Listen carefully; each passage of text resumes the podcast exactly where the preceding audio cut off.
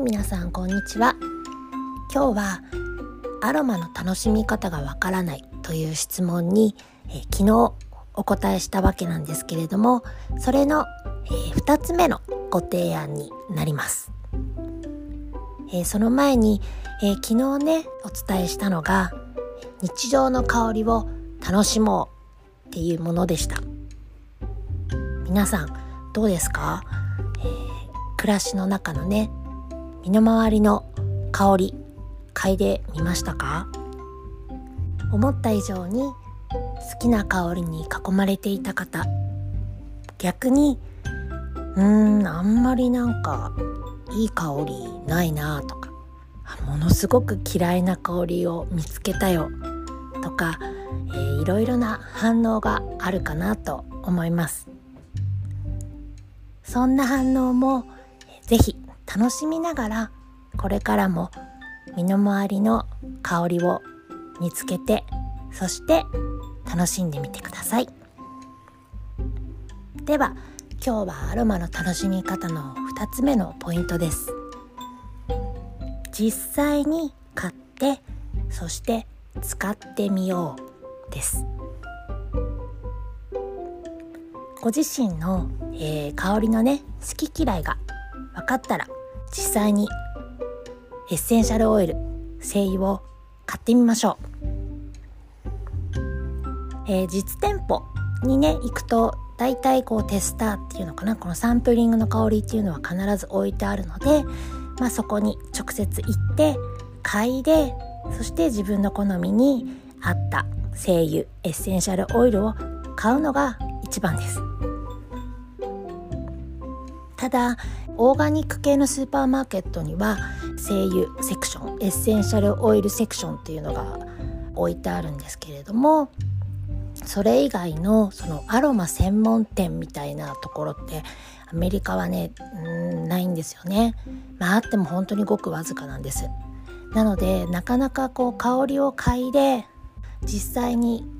購入するってことが実は難しいんですね。でそうなってしまうとやはりオンラインショッピングネットショップでしか買えなくなっちゃうんですよね。でそうなるとやっぱりこうねどの香りを買っていいかわからないので不安ですっていう声もたくさんいただきます。そういう方にはもうまずおすすめするのが柑橘系の精油をね是非買ってくださいって私はすぐ言っちゃいますレモンスイートオレンジグレープフルーツライムベルガモット日本産の柚子なんかも今ねすごい海外ではね非常にあの人気が高まってる柑橘系の精油なんですよね。それらの精油はうんそんなにね嫌いっていう人も少ないです。あの老若男女、うん、万人に好まれる香りだと思うのであのぜひ柑橘系の精油から買ってみてください。そのままね蓋を開けて嗅いでみるのももちろん OK です。なんだけどまあどうせだったらねお部屋に香らせたいじゃないですか。うん。自分だけがクンクンしていい香りだなって感じるのはもちろんいいんだけどどうせだったらねお部屋全体に香ってくれたらなおいいかなと思うのでそういう時はアロマディフューザーっていうのをぜひ買ってみてください。アロマディフューザーっていうのはその中にねお水を入れるんですよ。でお水を入れてそこに精油を垂らします。数滴垂らします。